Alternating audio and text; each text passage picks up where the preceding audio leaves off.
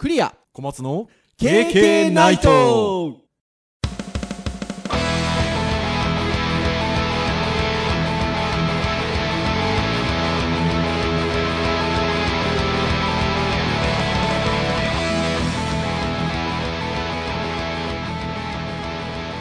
経験ナイト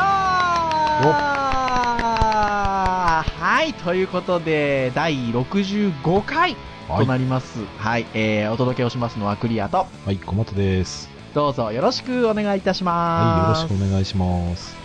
はい、ということで、なんかね、霧のいい65回という 数字毎なんですがすね、はい。はい、前回はですね、あの、一応ウェブの回ということだったんですけど、はい。健康についてのお話をしたんですね。はい。で、今週の方が良かったんじゃないかなと思うんですけど、まさかのね、タイミングでしなたね。んとです。ね、この収録の前々日ですか、えー、私、あの、ぎっくり腰やりまして、もう、まさかのですよ。もうぎっくり腰なんてまさにこうクリエイティブ業界にはありがちなというか、腰に関するね、病気みたいなのは多分ね、うん、座り仕事が多いですから、結構クリエイティブ業界でお仕事されてる皆さんは経験があるんじゃないかなと思うんですけど、ちなみに小松先生、あの、ぎっくり腰と言わず腰をなんかやっちゃったみたいなのってあります？えっ、と、そうですね、30代、あ、違うか、20代後半かな？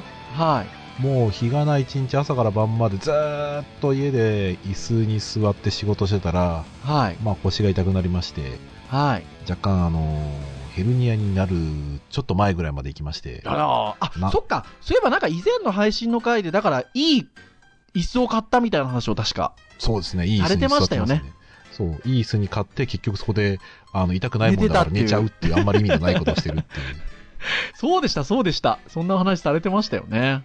はい。でですね、あの、まあ、病院に私行きましてですね、この収録日の前日に、まあ、そしたらレントゲンとかも取っていただいたんですけど、まあ、さっきあの、小松先生からも出てた、あの、椎間板ヘルニアは、えっ、と、ではなさそうですと。ああ、よかった。まあ、あの、ぎっくり腰でしょうとうんいうことなんですけど。で、まあ、痛め、痛み止めの内服液と内服薬と、あの、湿布をいただきまして。はい。で今日はですね、あの、普通に仕事してまして、うんあ、の、み、皆さんにですね、こう、痛いんですかってね。お声掛けをですね、いただいて、これがもう薬が全然効いてたので痛くなかったんですけど、うん。でもそれってありなのかみたいなね。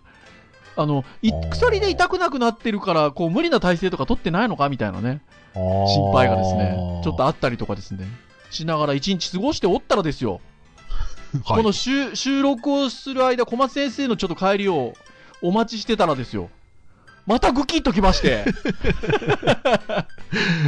ね収録収録長時間無理だって。もうね、あの、また、でまたっていうか、ま、湿布貼って、まあ、薬はあの毎食を飲むことになってるので、はい。まあ、はい、飲んでっていうことで、今、あの、頑張って収録してますけど、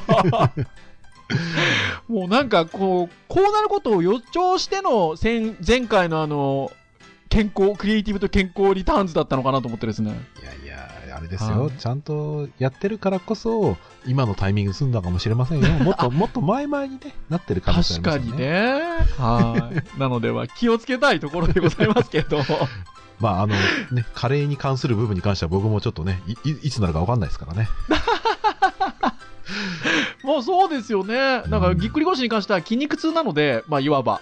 腰のそうなんですね。だ、だ、うんだそうですよ。骨とかは、あの、基本的には関係ないっていう話だったので、あの、それで言うと、まあね、運動不足で、まあ、なりうるかなっていううん。感じですよね。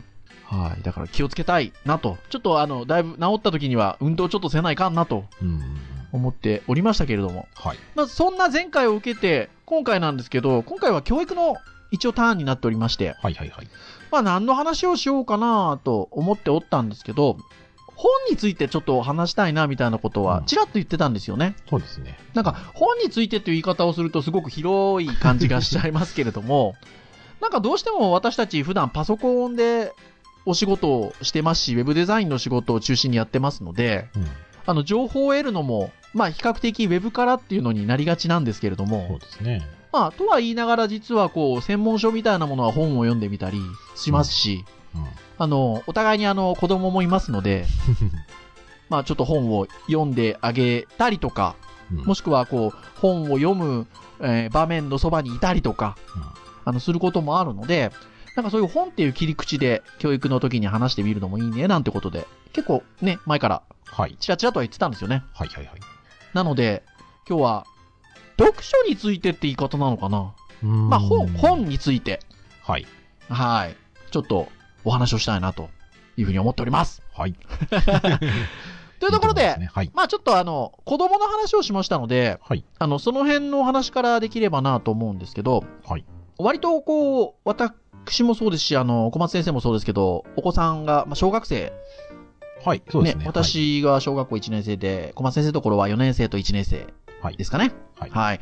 ということで、2人ともあの、小学生の子供を持つ親ということなんですが、うん。まあ幼稚園ぐらいの時からそうだったんですけど、割とあの読み聞かせっていううんキーワードを聞くことが多くて、割とあの周りで聞きません？周りで聞きますし、えっ、と、僕は分かってなかったですけど、はい奥さんは、あの、その辺はすごくよく分かっていて、はい。で、もう小さい頃から今でもずっと読み聞かせは続けてますね。うーん、そうですか。上の子はちょっとね、もうちょっと、あの、本、文字の量が多くなってきたので、まあ、読み聞かせるのは少し減ってきましたけどね。ただなんかね、小う学校のボランティアで、なんか授業の合間に、はい。なんかその読み聞かせのボランティアやってますよ、なんかうちの奥さん。あ、奥奥様ですか？はいはい、あ、すごいですねう。ん、だからの毎し、毎月なんかいろいろ図書館から借りてますよ。へえ。うちの娘が行ってる小学校に、私の知り合いの方が、あの、いらしてというか。あの、デジハリの福岡校の、ああ、のそうなんですね。あの、ボスなんですけど、あ、ボス。は。はいあの、が同じ小学校なんですけど、何年生と何年生だったかな下のお子さんは同じ学年なんですよ。1年生なんですけど。うん上のお子さんが4年生だか5年生だかちょっと、あの、失念しちゃったんですけど、うん去年ね、私東京にいる時から、そのあの、方がですね、それこそボランティアで読み聞かせやってまして。はい。なので、なかなかね、お父さんで読み聞かせに来てくれる人が少ないみたいで。うん、なかなかいないですね。うん。だからね、あの、人気が出てましたよ。いいですうね。ん、今年はなんかちょっとそういった場面は、あの、その方に限らず、なんか、ちあとかな？やってんのかな？はい、読み聞かせ、ちょっと聞こえてこないですけど、うんあの、そんな感じでやってらっしゃったようで。で、幼稚園。去年まで私の、あの、娘が所沢の幼稚園に通ってたんですけど、はいはいはい。そこも読み聞かせやってまして、ボランティアでそれこそね、うちの奥様やってました。うーん。はい。なので、なんかね、読み聞かせっていう言葉が、あの、よく聞かれるなというところなんですけど、またね、今日はあの、紹介するウェブサイトはリンクを公式サイト、配信サイトなどで共有したいなと思ってるんですが、絵本のおすすめを100冊ご紹介っていう、人生は整理整頓っていうウェブサイトの、中にあのーこれ2014年ぐらいの記事かな？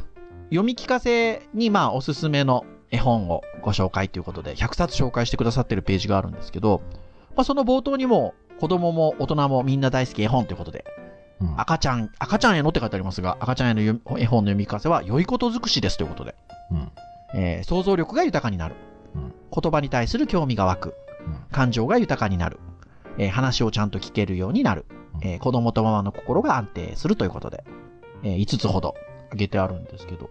まあ、そうでしょうね。うん、かなり効果があると思います、これに関しては。ねえ本当にそうですね。で、100冊、あの、本が紹介されてるんですけど、うん まあ、じゃあ、っていうことで、これを一冊一冊紹介していくわけにはなかなかいかないので、まあ、ぜひ、あの、皆さん、あの、見ていただければなと思うんですけど、うん。まあ、この中で、ちょっとなんか、なんでしょうね。例えば、ご自身が、まあ、僕なり小松先生が、うん自分自身が読んだ本があることもあれば、僕たちが、もしくは、えっ、と、奥様が、もしくは、えー、おじいちゃん、おばあちゃんが、読み聞かせしてくれた本なんかっていうのもうんあるのかなというふうに思うので、まあ、その辺が、もし、あればいくつか、はい。ピックアップでっていうところでお話ししたいなと思うんですけど、はい小松先生なんか読んだことある本って、ご自身が読んだことある本ってあります？そうですね。ちょっとね、いくつかある、もうどれにしようか悩んじゃいます。ねいくつかありますよね。すごいね、印象に残っているので言うと、はいえっ、と、第5位ので、お、第5位。手袋。手袋をね、僕はちょっと印象が深かったですね。あ、それ知らないですね。これね、なんかね、森かなんかにね、その、手袋が落ちてるんですよ。はい。で、手袋にどんどん動物が住んでいくっていう。はい、面白いですね。なんかね、そのサイズ感がめちゃくちゃなんですけど、はい。なんか子供頃にね、なんかその、どうなるんだろうみたいなね、こうドキドキ感みたいなのがあったりとか、うんや。っぱね、大きくなってから手袋を見るとやっぱそういう風なことを思い出したりとかする、なんかね、すごい印象の深い本ですね。いいですね。あとね、まあいろいろ、うーん、紹介したのはあるんですが、あえて言うと、46位、カラスのパン屋さんっていうですね、だー、これ絵だけは見たことありますね。これね、加古聡さんっていう結構いろんな絵本書かれてる方なんですけど、はい。あの、すごいね、パンがたくさん書かれてるんですよ。しかもね、可愛くて美味しそうなパンがね、たくさん書かれてるんですよね。あらあらあら。今見てもやっぱね、可愛いなっていうふうにね、思う。まあなんかね、ストーリーはね、そんなに詳しく覚えてないけど、なんかね、うんパン屋さんがね、たくさんパンを売って、たくさん買いに来るって話ではあるんですけど、はい。眺めてるのにすごいね、楽しいですよ、これ。へえ。なんかそういうのいいですようね。ん。クリアさんなんかありますか？私はですね、大きな株？王道、王道ですな。は置いといて。あ置いといて、はい。8位、8位、大きな株ですけど、これはもうみんな知ってますもんね。大きな株、多分うん教科書に載ってますもんね。なってるし、なんかね、学芸会とかそういうものでね、そう何回か劇を見たことありますよ。はい。で、それで言うと、まあこれも教科書確か載ってたんですけど、なんとなくやっぱ印象深いのは、56位の、えー、もちもちの木？あー、もちもちの木ね、僕もそれはね、思いましたよ。この切り絵がね、なんかちょっとある意味ちょっと怖いそうそうそうそう。感じもしする印象が残ってて、僕もね、子供頃にこれはちょっとね、怖かったですよ。そうですよね。うんで、これなんかでもね、教科書かなんか載ってた気がして、うん。でね、なんかね、みんなでよ読み合いっこみたいなのしてた気がするんですよね。あの、ここからここまでは誰が読んでみたいなうん。ので、なんかね、やってた気がして、やっぱこれちょっと印象ありますねね、ストーリーがいいですよね。ねえうん綺麗、綺麗な話だし。あとは、じゃあ逆にこう、まあ、小松先生がとか奥様がとか、おじい様おばあ様がとか、あの、なんか、お、お子さんに読み聞かせた本みたいなのってありますか？こっちだとね、はいまないんですよね。もう一個の方のやつは入っあるんですけどね。ああ、えっと、もう一個別のね、おすすめの本、紹介してる、読み聞かせにおすすめの本を紹介してるウェブページがあるんですよね。50冊の方かな？そうですね、50冊の方うん。ですね。読み聞かせおすすめ本50っていう。そうだ、うちの奥さんが読み聞かせて借りてきた本で、僕も面白いよって言われて、いくつか読んだんですけど、はい。えーっと、その中で、あ一応フォローしとくと、50秒でニュースは読めるっていうウェブサイトにある、えーおすすめの絵本ランキング50。大人も読み聞かせが楽しくなる作品厳選という、多分ウェブサイトだと思います。はい。はい。えーこの中の、100階建ての家とかですね。あこれいいですよね 31位ですけどね。これね、うちもあります。うんこれあのー読んでて僕も楽しいです。うん。これね、開いて各ページごとに10フロアずつあってみたいな、ね。う。そうなんですよね。で、縦に長いんですよね。そうなんです。で、これのね、100階建ての家のバージョンと、あと、地下のやつもあるんですよ。そう。これね、三種、4種類ぐらいありますよ。あ、本当ですか？はい。うち全部あります。そう、なんかね、その仕事とか、ちょっと割とかそういったものも絡んで、はい。ね、そこに出てくる登場人物たちのね、なんか、ね。住んでる感じがあって、そうすごい楽しい感じが。いや、この本はすごく楽しいですね。うん。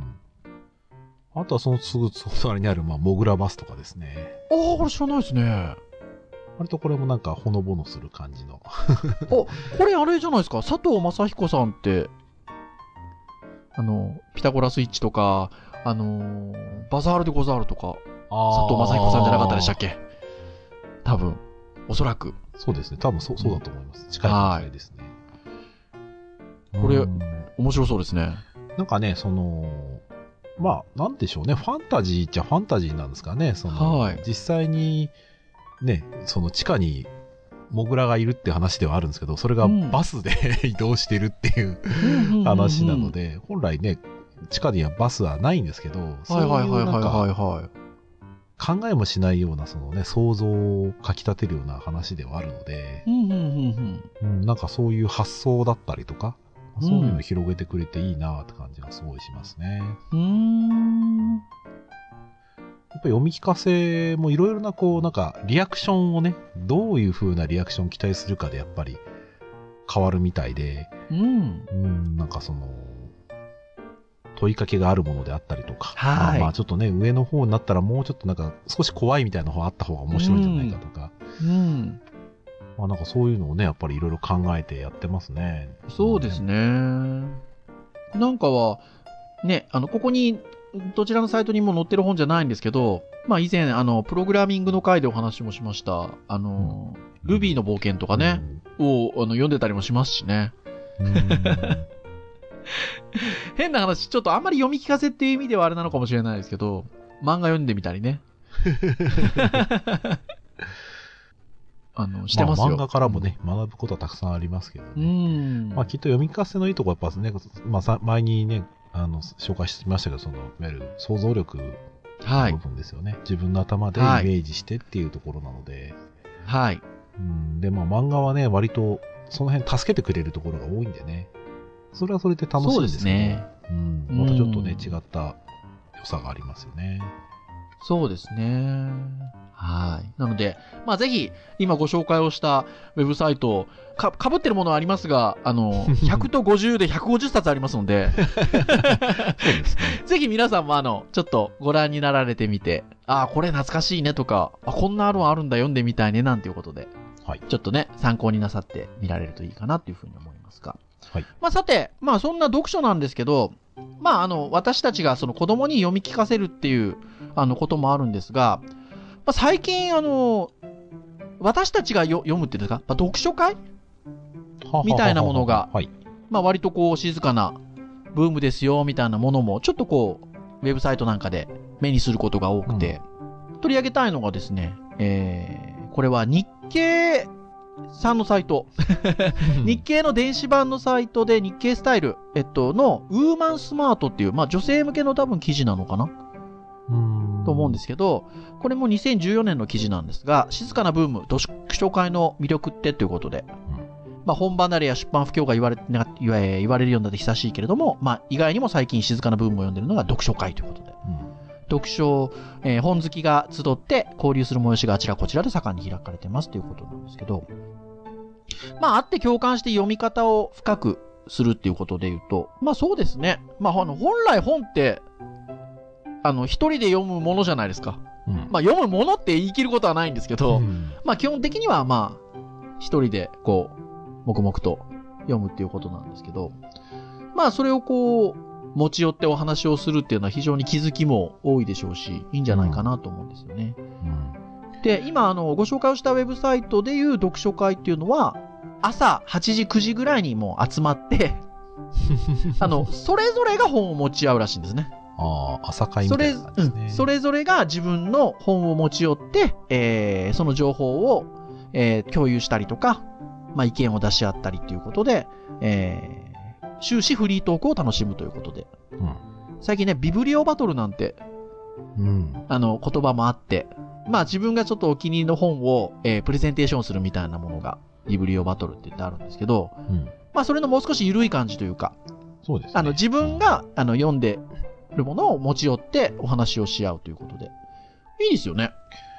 そうですね。まあ多分その、自分が好きな本を紹介するそのものもやっぱりちょっと楽しいし、うん。やっぱり読んでもらえたら嬉しいし、はい。で、読んでもらってさらにそれをね、良かったよって言われたら、それは共感の意味ですごい嬉しいし、うん。で、またね、自分が知らなかった本を知れるっていうね良さもきっとあると思うので、うん。割とね、なんかいいこと多そうな気がしますね。そうですね。この日経スタイルの記事で書いてらっしゃるのは、やっぱりそういう読書会に参加している方々が口々に言っているのが、えーまあ、全然興味がなかったジャンルの本も読書会で紹介されると読みたくなるということだったりとか、あとは、まあ、読書会に参加するぞってなった時に、まあ、これまで本は漫然と読み流してたけど、紹介したい場所に付箋をつけるなど、アウトプットを意識した読書をするようになった。ああ、なるほどね。うんこれいいですよね。うん。私たち、あの、その、大学生だったりという若い、あの、方たちに教育っていうことを、まあ、してたりもしますけど、うん。まあ、圧倒的にまずインプットが足りないなっていうことは感じてて、はい。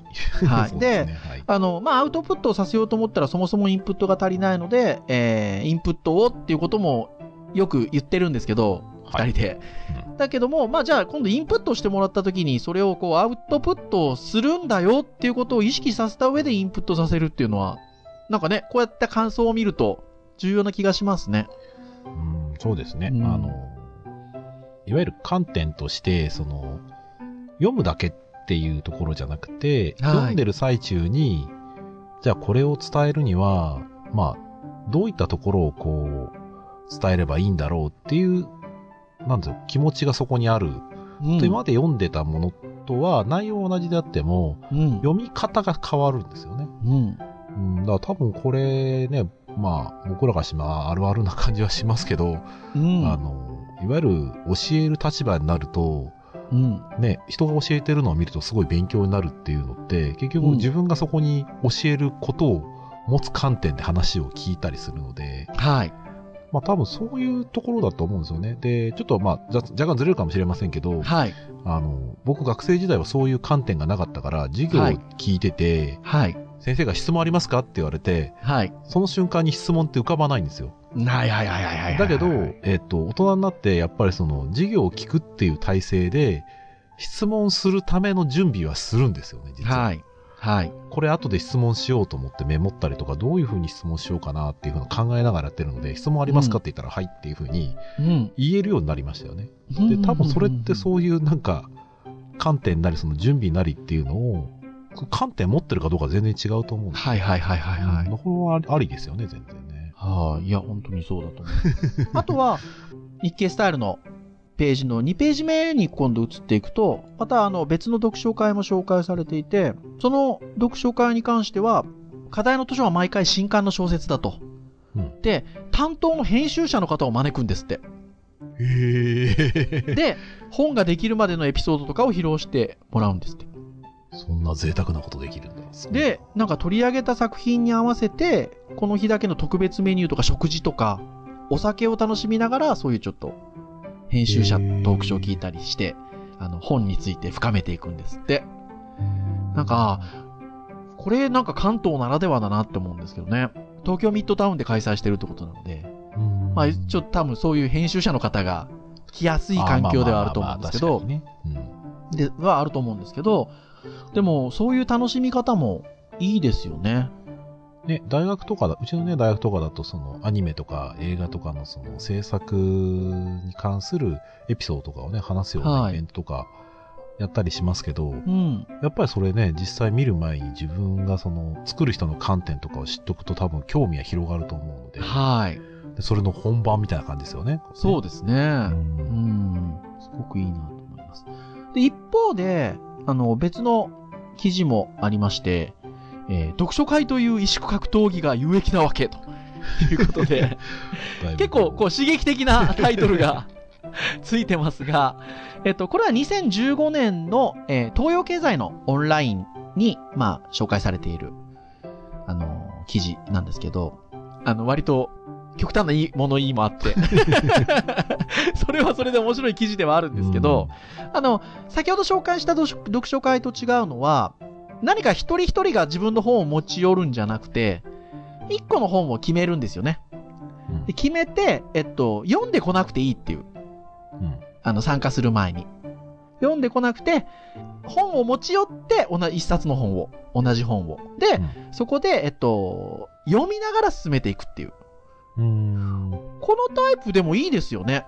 うん。あの、本を読んでから参加しましょうって言うと、まあ、本好きの人はね、うんあの、いいかもしれないんですけど、なんかなかなかちょっとだけハードル上がりますもんね。そうですね。うん。それがこう、あの、一冊の本について語り合いましょう。で、本はえその場に来て読みましょうっていうことであれば、あの、すごく参加がしやすいかなと。うんまあ参参入障壁は下がりますね。下がりますよね。だし、まあ、読書会っていう言い方と勉強会っていう言い方もできるのかなと思うんですけど、うん。まあ、あの読書会っていうと先ほどのあの読書会みたいに本好きの人が本当にあの自分が好きで読んでるものを共有し合うっていう立ち位置もあるんですけど、まあ、半ばげ読書会みたいな感じだとなかなかじゃあ全員が読んだ上で参加をしましょうっていうのも難しい面があるので、あの、そういう意味での読書会っていうことで言うと、あの、こういうやり方あの、読まないで持ってこようよっていう。で、そこで一緒に読読み合おうよっていうのはすごくいい気がしますね。うん、なんかね、あの、昔勉強会の一環で、はい。あの、やっぱり準備とかね、はい。継続性とか考えると、はい。あの、ただ単にウェブデザイニングとかね、ああいうはいその最先、最新の情報をはい。みんなで読み合うだけで面白いんじゃないかみたいな話はね、したことはあって、だかはい。らもちろんその、その時は一人がプレゼンスタイルでなんか読むみたいなことを想像してましたけど、うん。まあある意味まあみんながみんなそれぞれ読んでそれぞれの観点でここ面白いよねっていう部分で共感だったり、最近のね動向みたいなことをこう話し合ったらそれはそれでなんかすごくあそんなこと書いてあるんだみたいなねそうですね。ちょっと。ね読む観点も変わってくると思うんで、はい。うん、さいいですね参加参加はまずするっていうところでいろんな観点聞けるのはいいですねねで、あのーまあ、このタイトル自体は、この、あの、ウェブサイトの記事のタイトル自体は、読書会というい一種格闘技が有益なわけっていうタイトルがついてるんですが、まあ、読み進めていくとそんなにこう、一種格闘技がどうこうっていう感じはしないんですが、ただ、あの、読む前には、えっと、その、一一冊本を持ってくると、あのー決まった。で、読む前に各自が目的設定をすると。まあ、例えば明日の会議で気の利いた発言したい。自分の将来を考えたいなど、まあ、その一一冊の本に対して、それぞれが、えっと、目的を設定して、こういう読み方をした、こういう知識を得たということをそれぞれ発表すると。まあ、そうすると、えー、街づくりに活かせないかなとか、それなら私は主婦の立場からこうしたいといった、まあ、様々な背景を持つ人が集まって、それぞれの視点でいろんな意見が出るっていうのがすごく面白いですよと、一冊の本に対して。うんまあ、そういう意味での多分一種格闘技って言い方をあの表現してるんじゃないかなと思うんですけど。うんあのーそういうことはでもお起きえますよね。う。うんん、多分ね、大学とかで学生にやらしたら、僕が使う言葉としては、相互啓発ですよね、これね、はい。うん相互の考えをして、見て、うん自分のこう視野というか、あの感覚が広がるというか。うん。うん、まあでも、ここに書いてありますけど、まあ、はいまあまあ、そうできるかどうかは、やっぱり割と面白い視点を話せるように、まあ割となっているであったり、うんもしくはその、それを引き出してくれるファシリテーターさんそうですがやっぱりね。ちょっとファシリテーターさんの力はいるかもしれないですよね。この辺のところはね。でも、まあ、この方、神田さんとおっしゃる方が語ってくださってるんですけど、あの、読書読書会のタイトルが良くないですか？リードフォーアクションって。ああ、いいですね、これね。アクション、行動するために読みましょうっていううん。読書会の名前になってるんですけど、うん。あのすごくいいなと。うん、いいと思います。で、あの、別の、あの、ちょっと私、あの、知り合いの先生が、福岡の読書会を割と定期的にやってらっしゃるので、ちょっとまだその読書会に私参加ができてないんですけど、あの、その、その読書会をやるにあたって、あの、こう、シェアしてくださってるウェブサイトがあって、えー8分間、えー8分読書会のすすめっていう、うん。あの、どうやって読書会を進めるといいですよっていうサイトを紹介してくださっていて、このサイトもよく見ると、あの、ファシリテーター事務所の方が紹介されてるんで、やっぱちょっとね、読書会、割とこう、こういう形で進めるってなった場合は、ファシリテーション力が若干いるのかなっていうふうにうん。思うんですけど、えっと、8分間読書法っていうことで、ちょっとささっくり言うと、あの、事前にやることはみんなで読みたい本を一冊定めると。うんそして、集めたいメンバーに声をかけて、読書会の日時場所を決めて、その本を全員が持ち寄ると。ということで。まあ、いわゆる今、あの、紹介をした一種格闘技のっていうところで書いてらっしゃった方と同じようなスタイル。事前に読んでこなくていいっていう。そして、当日にやることは、えっと、読む8分。うんそれぞれが8分間、あの、読むと。うんまあ、全部は当然読めないですよね、8分間なんで。うんなんですけど、初めから読んでもいいし、後ろの方から読んでもいいし、もうそれぞれが読むと。で、今度は、語る8分。8分経ったら本を読むのやめて、近くに座ってる人で3人組を作って、8分間感想を語り合うと。そして、今度全体討議ということで、どんな感想が出たかを3人組、各3人組から話してもらって、いろんな感想を聞き合ったり、全体で話し合ったりすると。だからもうこれ8分8分で、さらにそれを全体討議っていうことなんで、30分そこらで終わらせようと思えば終わらせられる、あの、やり方なんですけど、こういうのはでもね、すごく気軽でいい気がしますね。うん、いいしう、ん。これね、うちの学校のあの、アクティブラーニング先生が言う、いわゆる、面が変わってるのと同じことだと思うので、ですね。うん。でしかも8分ってね、割とね、うん、サイクルとしては、うん、先生はね、5分って言ってましたけど、うん 8分から僕15分ぐらいの間がうん、割と飽きずにできる、はい。いい時間帯だなと思うので、はい。これ単純にね、みんなで話すベースのものって、はいディスカッションってやっぱある程度皆さんインプットがないと同じ土俵で戦えないので、誰か、かが喋ると喋れないっていうのはあるんですよね。はいだけど、みんながそもそもそんなに読んでなかったりとかね そもそも読んでる観点が違うっていう時点で、別に自分が思ってることをね、あの、言うのは恥ずかしいわけではないし、うん。まあ、慣れもあるかもしれませんけど、うん。うんっていうふうにその、単純にお互いが同じ目線で同じ土俵で同じスタートラインからうん。やって、多少差はあってもいいよねっていう風なうん。感じのものだし、まあこれでは読み方によってはネタバレもね、あるし、ああ、まあね。うん。でもなんか、あ、そうなんだっていう風に言って、ここに書いてありますけど、結局家に帰ってまたそのままベースができてるから読みやすいみたいなところもね、ねきっとね、うんできると思うので、うん。だからこれをきっかけに、まあさっきのね、リードフォーアクションじゃないですけど、はい。あの、読むことができるっていうことが、うん。まあなんだろう、読むこと自体が目的でもあり、きっかけみたいな、うん。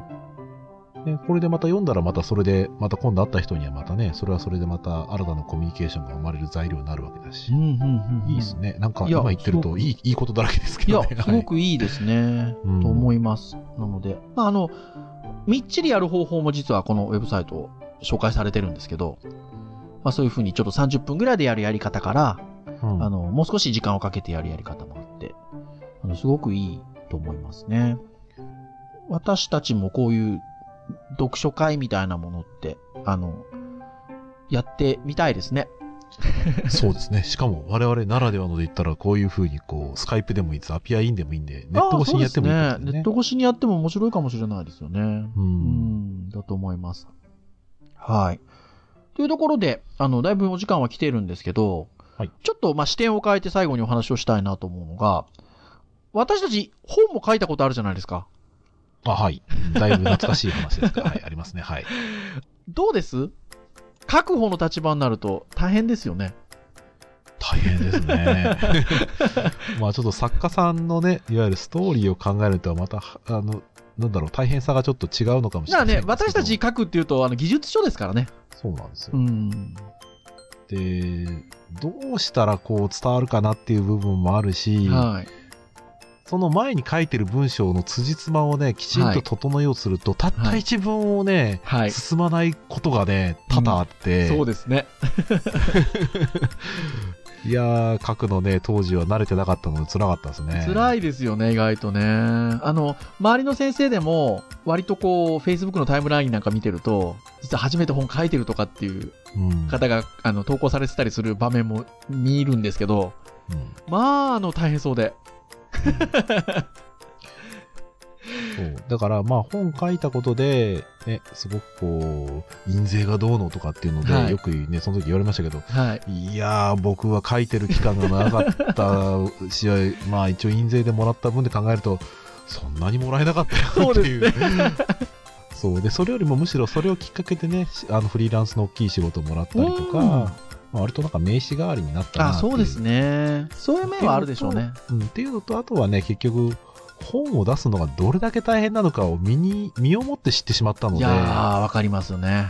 ので技術書とかもね、昔に比べると、もう、買うね、敷居がガンと下がりましたね。うん。昔やっぱり数千円の本買うのって、ちょっとこう、躊躇するところあったんですけど、うん今は割と、躊躇しないですね。うん、そうですね。うん、自分がこの、なんだろうな、3、4千円で、うん。えー、あんだけ苦労して手に入れて文章化する人が、うん。やっぱね、時間かけてやってることって、数千円手に入るもんじゃないんで、うん本来であればね。。うん。だけど、まあ、その体験はしてないものの、その人がやった体験と、得たものをね、あのはい数千円で知られるっていうのは、自分が多分同じような本を3日4日かけても絶対作れっこないので、そうですね。うんまあもちろんお財布のね、金山なんでそんなにたくさんはないんですけど、ただフリーランスで先生名目で、うん。まあ本はたくさん買いましたね。いや、本当そうですよね。いや、本当にそう思います。あの、冒頭にね、ウェブで情報を得ることも多い近頃ですが、なんていうところから最初、今日の配信スタートしてますけど、やっぱりあの、もちろん情報は無数にあるんですけど、あの、その中からちゃんときちんと整理された、体系化された形で、何かのものに対して、こう、あの、知識を得られるっていう意味で言えば、やっぱり本はね、一日の長がうん。ありますよね。まあね、いろいろ誤植だったり、間違ってることもあるかもしれませんけど、うんうん多くはやっぱり、かなり苦労してね、事前に事実確認をされていることなので、うん。ネット上だとね、その事実確認ってやっぱりなかなか難しいそう、難しいですから。ね。そうそうそうそう。そういう意味でも、これをね、お聞きいただいてる皆さん。本はね、やっぱだから、そういう何か、ここぞという時っていうとまた変ですけど、うん。に、もう、えいって買ってしまって、こう、読むっていうのは、あの、技術書っていうところの面で言っても、やってあげた方がいいですよね。そうですね。まあ、あとは、あちょっと本じゃなくてもいいんですけど、まあ、ブログでも何でもいいんですけど、うん文章を書くっていうことをうん、やっぱり真剣に一回やってみると、ああ、そうですね。うんなんか読む時の観点がね、増えますね。うん。あ、それはそうかもしれないです、ね。この人の文章読みやすいなとか、はい。うんこの人のは難しいけど、すごく面白いなとかっていう、うんなんか、そのせん、その本ごとのなんか、個性というか、はい。リズムというか、そういうのがあるので、はい。まあ、ぜひ、まあ、僕とか小松先生、実はそんなに本をじゃあガシガシ読むタイプかというと、そうではないんですけど。僕は、僕はあんまりないですよ。そうではないんですけど、まあでも、まあそんな風にちょっと感じるところが非常にあるなと思いますので、まあ今日ご紹介したような、あの、だから一人で読むのがちょっとハードル高いなと思えば、読書会みたいな形でね、あの、うん。お互いに読み合うような形でもいいでしょうし、そうですね。何かあ、の、うん、そういう形でちょっと、あの、本と触れ合ってみるっていうのは、なんか、あの、やっぱり、世代を問わずというか、うんまあ今日最初にお話をしてきたような子供にとってもいいことですけど、うんまあ学生たちみたいな若者であれ、私どものようなもうだいぶ人生の折り返しを過ぎた ものであっても、やっぱりこうなんかね、本を読むっていうのはすごく、やっぱりいい行為だなっていうふうに思いますので、うんぜひね、あの、ちょっとやってほしいというよりは、あの自分も含めてやっていきたいそうですね。ですね。うんはい。っていうところかなというふうに思います。はい。はい。ということで、お時間もだいぶ来ておりますので、今日は以上としたいなと思うんですが、はいえー、経験ナイトは毎週木曜日に配信をいたしております。えー、多分今週も大丈夫だと思います。あれ、水曜になっちゃった。はい。はい。なので、まあ、いつもね、小松先生に編集はちょっとしていただいてるんで、非常に大変、お、あご迷惑をおかけしてるかなと思いますが、大丈夫ですよ。ははいい。。あのー 私の腰に免じて。はい。公式サイトでは、あのープレイヤーもありますんで、あのー直接聞いていただくこともできますし、えーもしくは、えーダウンロード、えー iTunes ストアなどで購読登録していただくと、ダウンロードを自動的にされますので、えー定期的に聞いていただけるかなということで、はい。ぜひ、聞いてください。はい。まあ、ごまあ、聞いてくださいというか、これ聞いてる時点で、な何がしかの形で聞いていただいてるんだと思うんですが、まあ、あの、ね過去配信も含め、あの、ぜひ、あの、ご興味のあるもの、気軽に聞いていただければというところでございます。はい。はい。では、以上といたしましょう。はいはい。お届けをしましたのはクリアと。小松でした。それでは、次回、第66回でお会いいたしましょう。皆さんさようなら。さようなら。夢こそ